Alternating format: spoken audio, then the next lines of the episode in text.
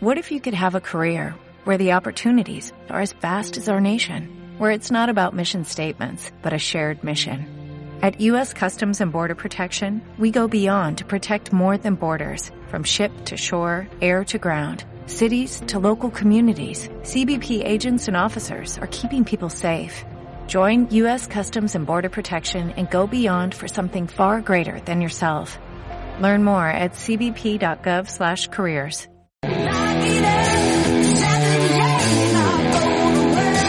CGT en acción, todos los miércoles de 4 a 6 de la tarde en Radio Clara. Nuestra lucha también está en las ondas.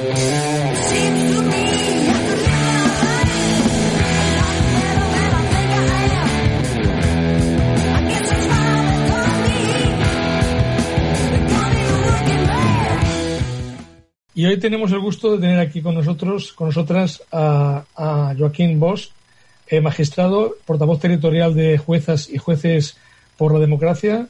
Joaquín es hijo de familia trabajadora, consiguió su plaza a base de estudio y esfuerzo, bueno, sino que me lo corrija él, y desde luego no lo tuvo nada fácil.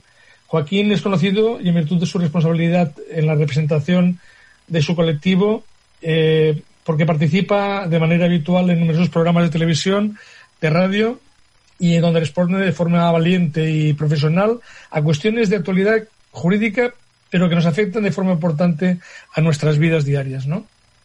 Eh, hoy contamos de nuevo con su presencia y queríamos preguntarle sobre lo, aquello que se llama vulgarmente la ley Mordaza y que realmente es compendio de la ley orgánica de seguridad eh, de protección de la seguridad ciudadana del 4 del 2015 y unas modificaciones del Código Penal, eh, básicamente, creo yo, desde mi, vamos, desde mi interpretación, pero aquí tenemos a, a, a, a Joaquín. Joaquín, buenas tardes, ¿cómo, cómo se encuentra usted? Hola, Ric, bona vesprada. Eh, doncs molt bé, pendent, efectivament, de tots els debats que s'estan produint ara mateix no? en matèria d'interpretacions eh, determinades des del Ministeri de l'Interior de la llei de seguretat ciutadana que venen, efectivament, de, del seu origen. Molt bé. Eh, clar, el que volíem preguntar, bueno, estem d'alguna manera celebrant, perquè no celebrar-ho, però bueno, que fa sis anys, de, fa sis anys ja, de l'entrada en vigor d'una llei que, a més, en el context en què ens trobàvem no tenia massa sentit. Vull dir, si, si en, cap, en cap moment es podria donar per bona una norma que el que està és limitant les llibertats de manera bastant, bastant evident, perquè ho està dient també, eh, si no m'equivoco, el, el propi comissari de Drets Humans del Consell d'Europa ha instat a reformar aquesta llei perquè la considera eh, com un potencial, potencialment repressiva. Inclús el relator de la ONU eh, Maina Klein ha demanat al govern d'Espanya que la derogui, entre altres veus, vull dir, entre una norma que, a més, en un context on les protestes que podien haver en tot cas eren pacífiques, completament pacífiques, estem parlant de moments de, com el 15M, com la PA, etc. Vull dir que no n'hi ha, en aquests moments en el nostre país no havia no havia una violència com per, per en cap moment que donés... Per què aquesta llei, ara, passats sis anys, després ja de quasi tres anys de govern, de nou govern del PP, per què no s'ha derogat aquesta llei? No és tan difícil, no? Veritat? Jo, jo crec que cal entendre l'origen de, de la llei Mordassa, que és un moment de forta conflictivitat social pel retalls en matèria econòmica i social que va aplicar el govern eh, de Rajoy en aquell moment.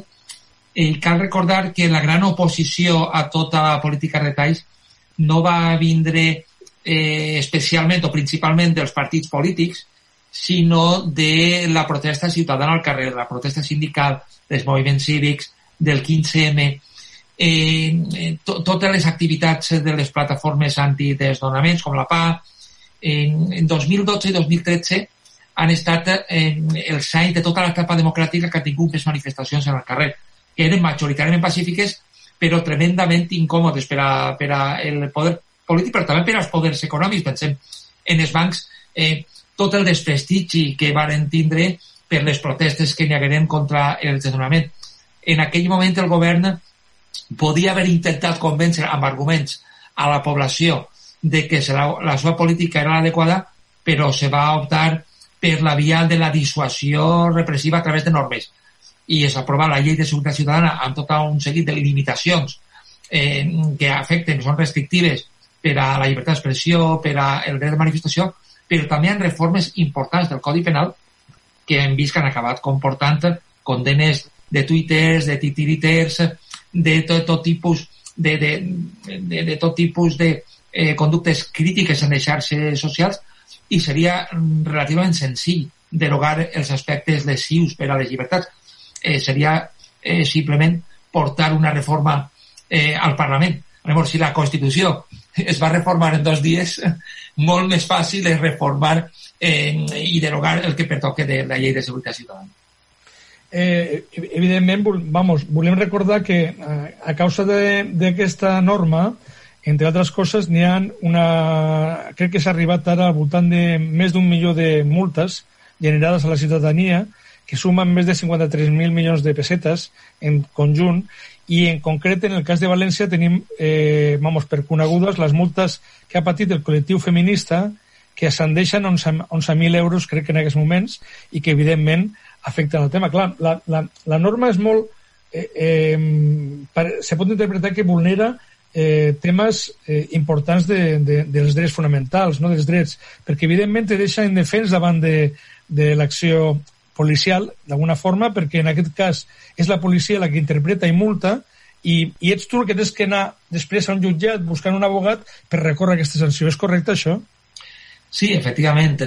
Eh, la norma és lo suficientment ambigua o de textura oberta eh, per a permetre interpretacions policials en matèria sancionadora i això és contrari. El, el, el dret penal i el dret administratiu, administratiu sancionador sempre s'han d'interpretar de manera eh, restrictiva i amb eh, una seguretat jurídica suficient que garantisca clarament que és el que s'està eh, s'està prohibint. Eh, a banda, eh, la norma castiga conductes clarament emparades per la llibertat d'expressió que no haurien de ser castigades. Posaria eh, tres exemples eh, molt clars. La primera, prohibir-se manifestar-se davant, eh, per exemple, del Congrés dels Diputats, no? Vull dir, per què davant on està la seu, no? Eh, de la sobirania popular, eh, la gent no, no de poder eh, manifestar-se pacíficament. Estem parlant sempre de manifestacions pacífiques. Les que no siguin pacífiques, per això ja està el Codi Penal. El que castiga la llei Mordassa, la llei de seguretat ciutadana, són manifestacions pacífiques, sense una justificació eh, suficient. També castiga les manifestacions espontànies, és a dir, aquelles que no tenen eh, convocatòria prèvia. Però, com diuen els organismes internacionals, eh, que una protesta siga espontània no vol dir que no estiga protegida pel dret de manifestació. Mm. Eh, la convocatòria eh, no me serveix per a comunicar. La Constitució té també molta claretat que les manifestacions no s'autoritzen, només se comuniquen.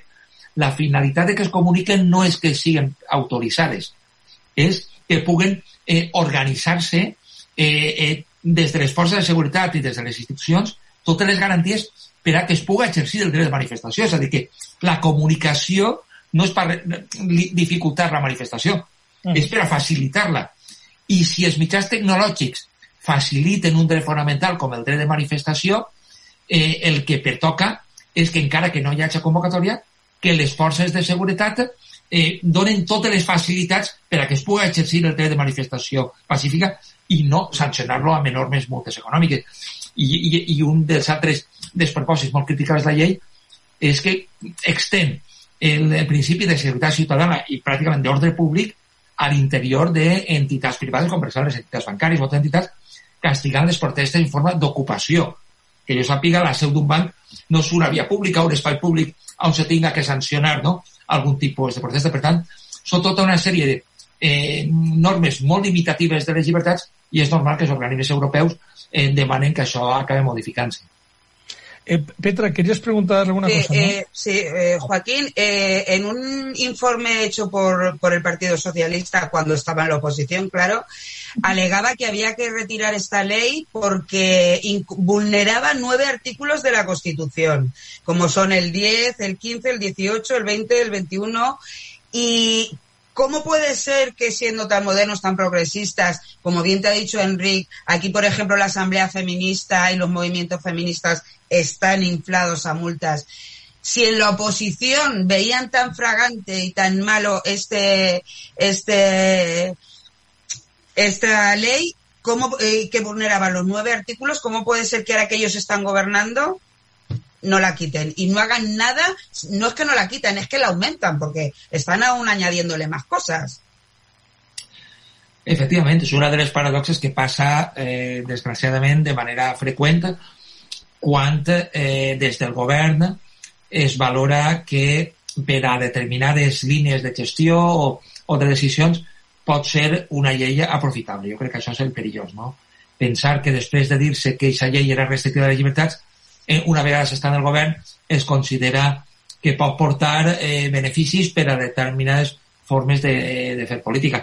L'últim l'acabem de, de trobar ara en l'entrada per la força tombant una porta de la policia en, en un domicili. I jo crec que seria un error interpretar que això no afecta únicament, que afecta únicament als pisos d'arrendament turístic, en absolut. La interpretació que fa el Ministeri de l'Interior i que ha fet la policia en els atestats és d'una interpretació extensiva de la llei de seguretat ciutadana. La llei de seguretat ciutadana sanciona com una falta administrativa i no com a delicte el no identificar-se davant de la policia. Però té un article, l'article 16, que regula les identificacions, que és prou ambigu com per a, de manera extensiva i no restrictiva, que es pugui interpretar que no identificar-se és un delicte de desobediència greu. El Ministeri de l'Interior, segons ha dit avui mateix el ministre, considera raonable que no identificar-se passe a ser eh, eh, un delicte i damunt d'un delicte flagrant, eh, cosa també obertament qüestionable, que permetria a la policia entrar en el domicili de qualsevol persona que no s'identifique. I ho remarque, no de qui estiga en un pis turístic. És dir, si qualsevol de nosaltres està en sa casa, siga en propietat o siga en arrendament, amb aquesta interpretació, un policia toca la porta diu que se li té que obrir i que s'identifica qui està dins, qui està dins considera, i pot tindre moltes raons per a considerar-ho, que no n'hi ha motiu per a identificar-se dins d'aquesta casa, la interpretació que fa el Ministeri de l'Interior li permet tombar la porta i entrar dins de la casa i detindre la persona per no haver-se identificat, encara que això... és claríssim que no ha comès cap delicte. És claríssim que no ha comès cap delicte. Vull dir que el que ha passat al pis turístic de Madrid. Eh, o al pis en arrendament eh, té un criteri el jurídic que s'aplica a tots, perquè la interpretació que fan sobre no identificar-se i sobre la desobediència no té res que veure amb els pisos turístics, és una, és una interpretació general. I, clar, una cosa és dir que se deroguen les normes més lesives amb les llibertats i altra, una vegada està en el govern, utilitzar-les, no derogar-les, i damunt utilitzar-les de la manera més extensiva possible. Això és molt greu perquè, evidentment, eh, estem parlant que en qualsevol vamos, eh, poden entrar a domicili sense més, una vulneració, en aquest cas, bueno, a pesar de que podem considerar que el que estiguessin fent en aquell moment no fos èticament eh, eh, bo, no? d'alguna forma, perquè estiguessin fent una celebració numerosa en una pandèmia com està, però això és un tema que evidentment no justifica que puguin entrar, no? Eh, encara que a mi em fa una mica la impressió que han tocat os dur perquè justament han anat en un barri que no és un barri pobre, crec que aquestes actuacions s'estaran produint en altres zones i en canvi no està bé repercussió. Eh, me temo que evidentment hi ha que fer un crit d'alerta perquè això no pot passar a cap lloc, ni, ni a Salamanca, ni al barri de Salamanca, ni a Vallecas, ni a cap domicili. El domicili és, com esteu dient, una cosa... Vamos, tenim el dret de la intimitat i, i per, per vulnerar-lo té que haver una justificació com entenem, eh, perquè un jutge així ho considera. És correcte, no, Joaquim? Clar, el problema és eh, dotar a la policia eh, del poder de que puga tirar-te la porta sense una autorització judicial. I vull aclarir que els jutges no és que tinguem una màgia especial en absolut, ni que la independència de la judicatura siga un, un privilegi, no és un privilegi, és una garantia de totes les persones de que se van a respectar els seus drets, precisament. En, la garantia consisteix en que qualsevol poder polític, del signe ideològic que siga, pot eh, tindre una concepció de l'ordre públic que el porte a vulnerar els drets fonamentals de les persones. Això qui ho controla? És un estat dret només ho pot controlar un altre poder de l'Estat independent que s'aparte del que vol fer la policia i que analitze el conflicte de drets que pugui existir i la proporcionalitat de que es vulnera que sacrifique un dret. Això és evident que no es pot deixar en mans de la policia, ni, de, ni, ni del govern, ni, ni del poder eh, polític. I, i vull remarcar, eh, Enric, pel que comentes, que no és suficient que estigui fent-se una cosa incorrecta no, no. En, en aquest pis turístic o en qualsevol altra part per a vulnerar els drets eh, de les persones. A mi m'agrada repetir que si el govern dona ordres a la policia de que punxe unilateralment els telèfons de totes les persones d'este país, van a descobrir infinitat de delictes. Però infinitat, seguríssim, eh? I algú pot dir, home, pues és que si no es descobrin seran impunes i aquesta gent mai serà condenada. És veritat. El problema és que acabem amb el sistema democràtic, amb les garanties i amb els drets fonamentals. És el problema.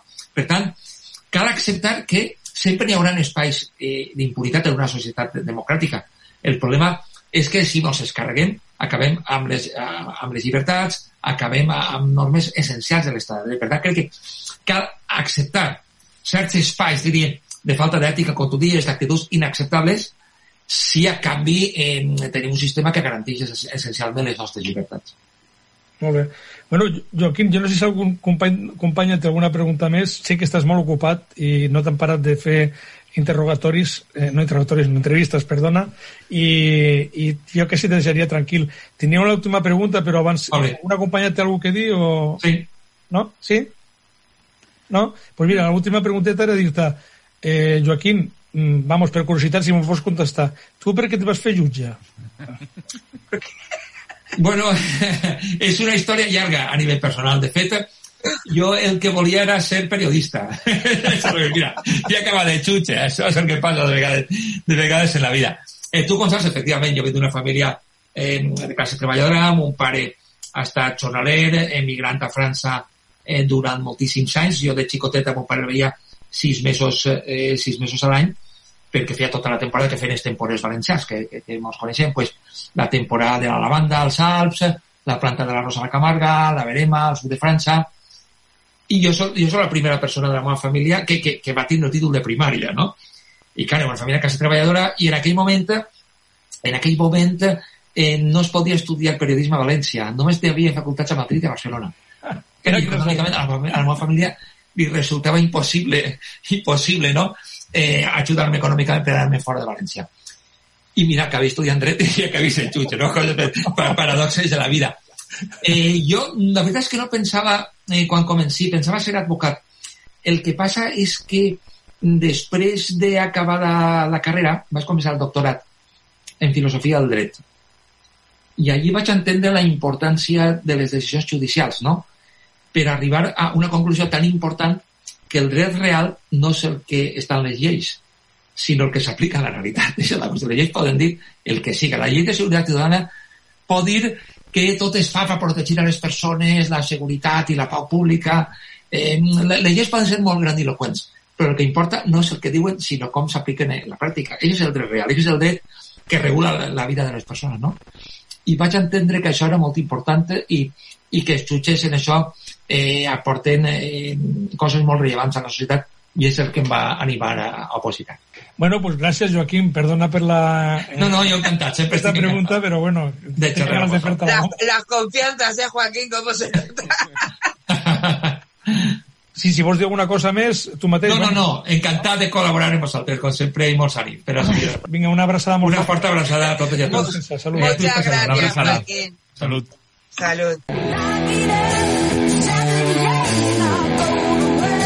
CGT en acción, todos los miércoles de 4 a 6 de la tarde en Radio Clara.